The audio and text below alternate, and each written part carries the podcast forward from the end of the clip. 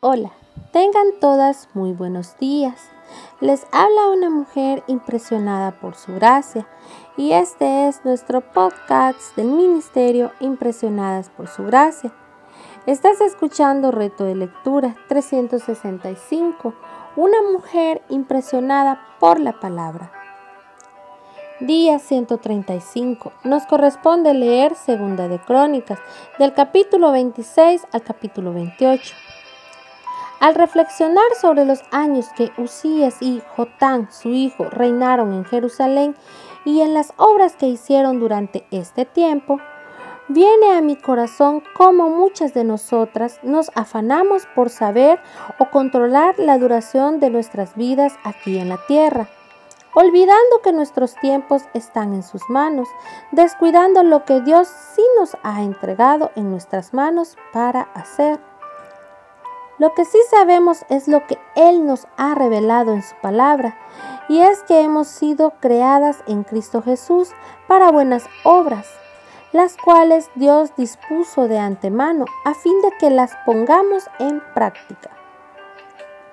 Enfoquémonos y ocupémonos en buscar constantemente a nuestro Dios, edificar nuestros hogares sobre la roca que es Cristo, ser verdaderamente una ayuda idónea para nuestros esposos, preparar el corazón de nuestros hijos para la eternidad.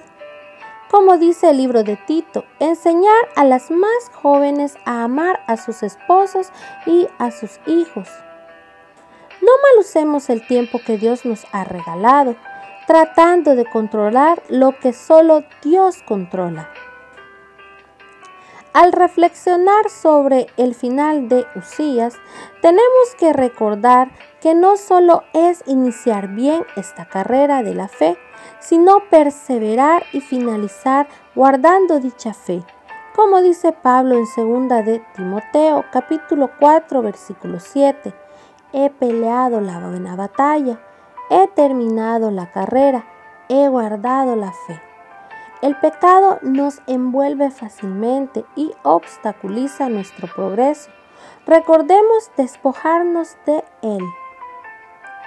Estemos alerta y no comprometamos nuestra carrera de la fe por no querer despojarnos de nuestros pecados.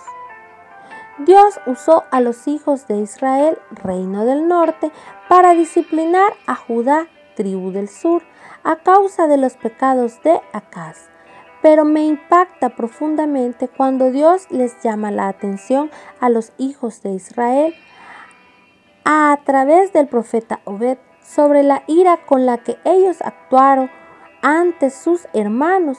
Y es que aunque nuestros familiares, padres, hijos o hermanos practiquen una vida de pecado y Dios, no y Dios nos use como instrumentos de disciplina, él nos llama a no actuar con ira, sino con amor y respeto.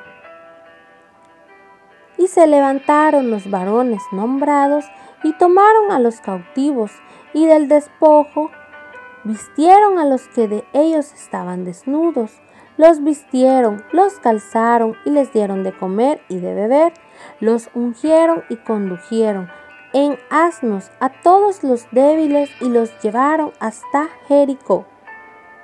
¿Cómo estás tratando a tus familiares que no conocen al Señor o que continúan en sus prácticas pecaminosas? ¿Les estás mostrando el Evangelio en tus actos y forma de hablar? Aunque hayamos cometido y practicado muchos pecados u ofendido a Dios profundamente, como lo hizo el rey Acaz, no tenemos por qué continuar en ese camino, pues Dios ha provisto a través de Jesucristo nuestra reconciliación con Él. Y si confesamos nuestros pecados, Él es fiel y justo para perdonarnos y limpiarnos de toda nuestra maldad. Recordemos que Jesús herido fue por nuestras rebeliones, molido por nuestros pecados. El castigo de nuestra paz fue sobre Él y por sus llagas fuimos nosotros curados. El que vivas una vida de pecado no es excusa ni justificación para continuar en ella, pues Dios ha provisto para tu libertad. Gracias por escucharnos en este bello día. Nuestra oración es que Cristo viva en tu corazón por la fe y que el amor y el y que el amor sea la raíz y el fundamento de tu vida y que así puedas comprender cuán ancho, largo, alto y profundo es el amor de Cristo. Que el Señor te bendiga, mi amada.